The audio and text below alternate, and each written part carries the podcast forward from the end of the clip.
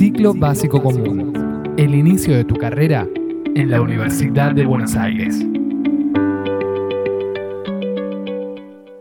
Me parece que esto de la infodemia, de la cantidad de circulación de datos sin un contexto adecuado de esos datos, sin una explicación minuciosa pero en un lenguaje sencillo, lo que vuelve es una comunicación de alarma permanente, pero que no construye un, entorno dentro de un entorno de certidumbre. En estos contextos hay que intentar brindarle a la ciudadanía certidumbre, que es lo. Que no hay. La pandemia y el aislamiento nos trajeron incertidumbre, una enfermedad nueva que todavía no tiene cura. Y en la búsqueda de certezas nos aferramos a las noticias, a los datos, a los epidemiólogos, a respuestas que garanticen una salida todavía desconocida. ¿Cómo se construye la información alrededor del coronavirus? ¿Es verdad que estamos cerca de la vacuna? ¿Qué efectos genera la comunicación de la pandemia en el día a día? Marian Cabral es licenciada en Comunicación Social de la UBA, asesora en Comunicación Política y en el episodio de hoy nos va a contestar estas preguntas.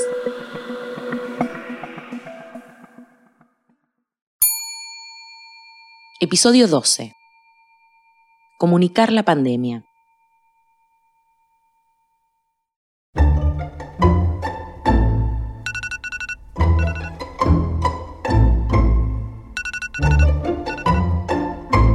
Marzo. Volvíamos finalmente del efecto verano, de nuevo al trabajo, de nuevo a estudiar, pero de repente todos a sus casas. El coronavirus se definía como una enfermedad asiática que difícilmente podría llegar a Argentina.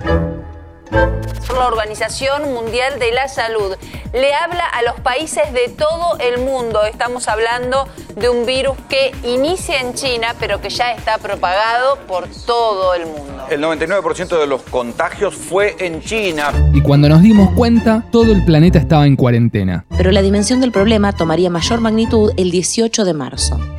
Todos los diarios nacionales se ponían de acuerdo para advertir que la pandemia era real.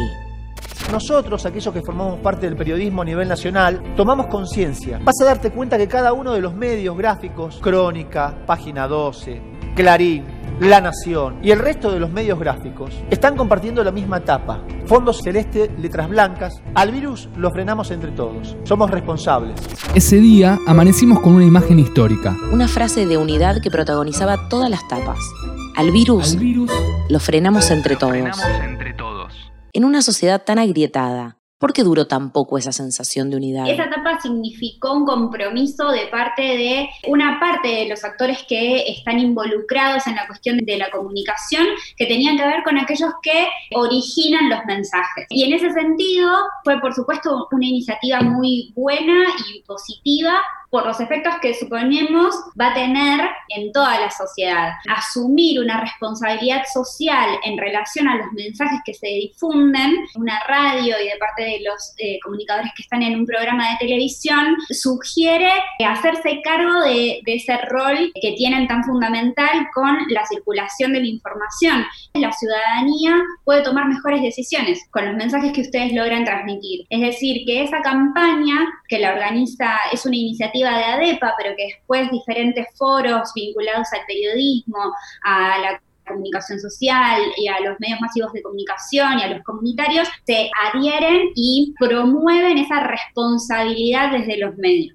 ¿Qué pasó después? Y después pasó esto. Después de esa etapa, y que fue una iniciativa positiva, pasaron estas diferencias. La responsabilidad de los comunicadores sociales y de los dueños de medios de comunicación en términos de unidad de la población no siempre se llevó a cabo. Nosotros podemos eh, hacer un barrido por tapas de diarios impresos, de diarios digitales, por audios de entrevista de radio eh, y por los canales de televisión, en donde lo que aparecían eran comentarios, eran casos contados con una mirada espectacularizante, que no tenían que ver con brindar mensajes claros a la ciudadanía para que se pueda proteger, sino con contar la precariedad y las situaciones de crueldad, diría, que atraviesan las personas que eh, tienen COVID o sus, sus entornos. En ese afán de dar respuestas y alimentar la pelea por rating, los canales de noticias empezaron a competir para ver quién era más sensacionalista. nuevo récords de contagio para coronavirus. Tenemos la información del reporte vespertino de la situación del COVID-19 en la Argentina. Hoy fueron confirmados 1.141 nuevos casos en la República Argentina. El viernes 3 de abril pasará la historia como el día en que confirmamos que Dios es argentino.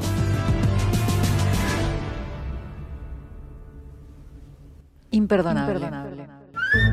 En contraposición, en un lenguaje técnico y con terminologías que para todos nosotros eran nuevas, tomaron protagonismo los epidemiólogos. Si queremos saber cómo evoluciona la pandemia en cualquier país, lo que tenemos que analizar es lo que se llama la curva de contagio. Pero así como los científicos intentaban despejar las dudas, también eran víctimas del desconocimiento de esta nueva pandemia. ¿Tapabocas sí o tapabocas no? ¿Los asintomáticos contagian? Esto provocó que una parte del periodismo pusiera en tela de juicio la coherencia en el discurso científico.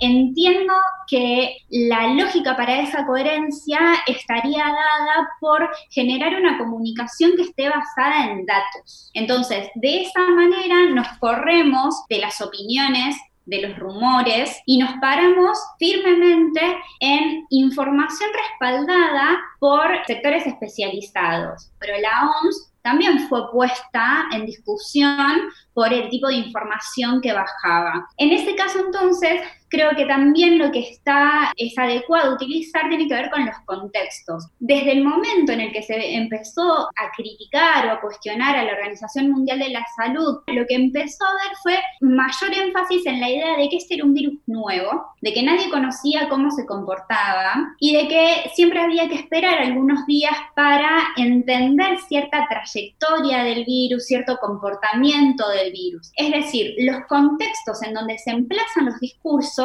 son lo que le dan esa mayor coherencia y por lo tanto un mejor efecto sobre la ciudadanía. Porque no nos olvidemos que lo que está en juego es la legitimidad y la credibilidad y la reputación del funcionario o de la institución que está emitiendo ese mensaje. Entonces, es muy importante poder brindarle a la ciudadanía ese entorno desde donde generar el mensaje. Pero más allá de la discusión televisiva de cómo se debía gestionar la pandemia, el Estado Nacional se vio obligado a desplegar una campaña de comunicación que apuntara a diferentes frentes. No solo a explicar la aparición del virus, sino a cómo circular en este nuevo contexto de pandemia. Educar y advertir de igual manera es interesante pensar que se, que se encabalgaron diferentes comunicaciones, ¿no? Por un lado la comunicación de gobierno y por el otro lado una comunicación de riesgo y de crisis en algún otro momento que tenía que ver con concientizar a la ciudadanía, brindarle información específica sobre los cuidados que habría que tener y sobre la normativa vigente para que todos tengamos esta información sobre qué cosas teníamos que hacer en nuestras prácticas cotidianas para evitar el contagio del COVID-19 y por el otro lado, por qué carriles nos podíamos mover con tranquilidad en los diferentes momentos del aislamiento social preventivo y obligatorio. Es decir, que este plan sanitario que se implementó, el plan económico en este contexto de pandemia, requirieron de este espacio comunicacional para que la información, requirieron y requieren siempre eh, de este espacio comunicacional para que la información llegue a toda la ciudadanía de una manera clara y que de ese modo entonces los ciudadanos podamos ejercer los derechos y realizar los cambios en las prácticas culturales y sociales en un contexto como el que estamos atravesando de crisis que son para el beneficio individual y comunitario. Con el correr de los meses y la crisis económica, la cuarentena cada vez se fue haciendo más laxa, pese a los intentos del gobierno nacional de mantenerla rígida y evitar el colapso del sistema sanitario. La semana pasada, y ante un pico récord de contagios que superó los 7.000 casos, el presidente Alberto Fernández decretó la prohibición de reuniones sociales en todo el país. Ahora la pregunta que nos hacemos es, ¿puede el Estado regular o atenuar la circulación de las personas a cuatro meses del establecimiento de la cuarentena? ¿Cómo? Acá está la respuesta. Es el cumple del viejo, ¿cómo que no vamos a hacer nada? Son 70 pirulos. Dale, Lau, imposible que nos contagiemos. Dale, Yo me re por favor, mi amor. Cortémosla con la cuarentena. Está, está la cuarentena. La idea sería reunirnos en la empresa, nos juntamos, respetando la distancia. Uso el permiso como que voy a buscar a mi mamá y voy para allá, olvídate, no pasa nada. Yo agarro por una calle que no hay un solo control, quédate tranquilo.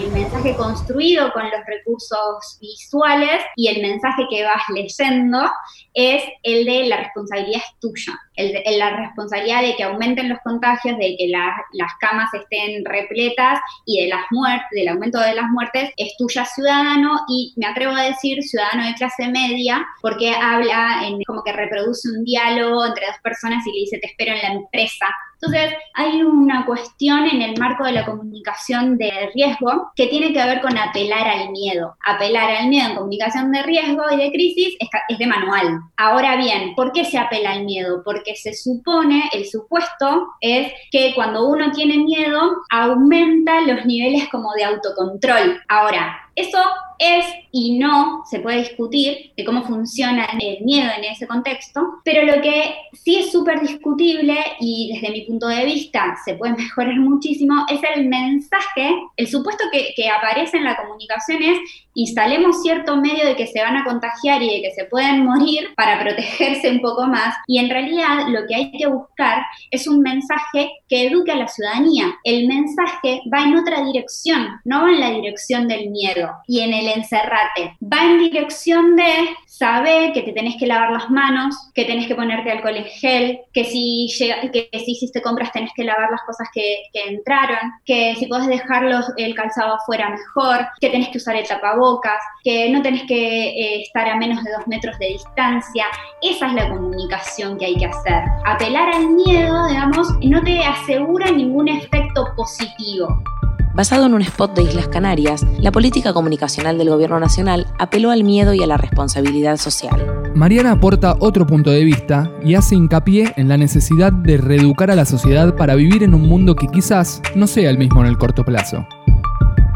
Yo creo que la prioridad es reeducarnos, reeducarnos para poder seguir desarrollándonos como personas en una sociedad que claramente no va a ser igual a lo que nosotros conocíamos. Entonces, sin dudas que la prioridad es reeducar. Yo creo que en algunas partes del mundo, que no es en el total de la Argentina, sí hay protocolos para encontrarte con amigos. En Alemania, por ejemplo. Y, ojo, porque eh, a veces el pensamiento es bueno, pero Argentina no es Alemania, porque no tiene la robustez económica ni sanitaria. No, no es Alemania, pero sin embargo ellos están atravesando una pandemia, están entrando y saliendo de la cuarentena. Lo mismo que está pasando en otras partes del mundo y lo mismo que estamos haciendo nosotros. Entonces, a nivel de políticas sanitarias en pandemia, estamos haciendo, todos nos comportamos al inicio de la misma manera que fue con la cuarentena. Alemania es un ejemplo, entre otros, de haber generado protocolos para encontrarte con tus amigos en los parques. Habrán visto las fotos de los parques con los círculos. En otras partes del mundo están haciendo protocolos para que la familia que tienen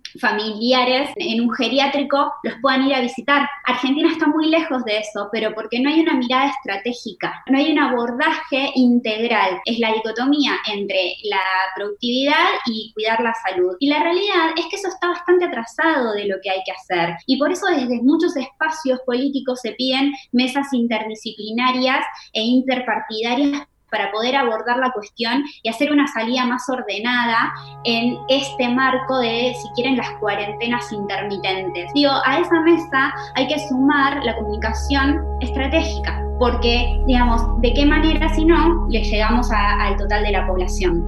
Podemos tomar medidas preventivas de higiene, de distanciamiento y de aislamiento. Pero lo cierto es que nada será tan efectivo como la vacuna contra el coronavirus. Pero no sabemos cuánto falta todavía para su descubrimiento. Existen muchos proyectos, algunos más avanzados que otros, pero faltan muchas etapas desde que se descubra hasta que se aplique en cada país. Y esto, el hecho de que se esté hablando incesantemente sobre la vacuna, termina frustrando la expectativa de todos los que estamos esperando su llegada. Tendremos que ser todavía un poco más pacientes. La información que se brinda sobre cómo está avanzando la vacuna en el mundo genera en la población ansiedad. Y esa ansiedad puede afectar el comportamiento de la población. Y frente a situaciones que uno vio, que la ciudadanía acompañó entendiendo el mensaje oficial y se cuidó y hizo la cuarentena responsablemente y fue solidario también, ¿no? Porque se cuidó él y cuidó al resto de la comunidad, en mensajes donde ya se brinda tanta información sobre algo que todavía no está concretamente, eh, desde mi punto de vista tiene un efecto negativo para en relación a ese comportamiento que se había logrado en la ciudadanía y no tiene que ver tanto con lo que sí necesitamos en este momento, que son datos confiables, fuentes confiables, descripciones rigurosas. Entonces, ahí los medios de comunicación carecen de esa responsabilidad total que ellos mismos advirtieron en el inicio de la pandemia,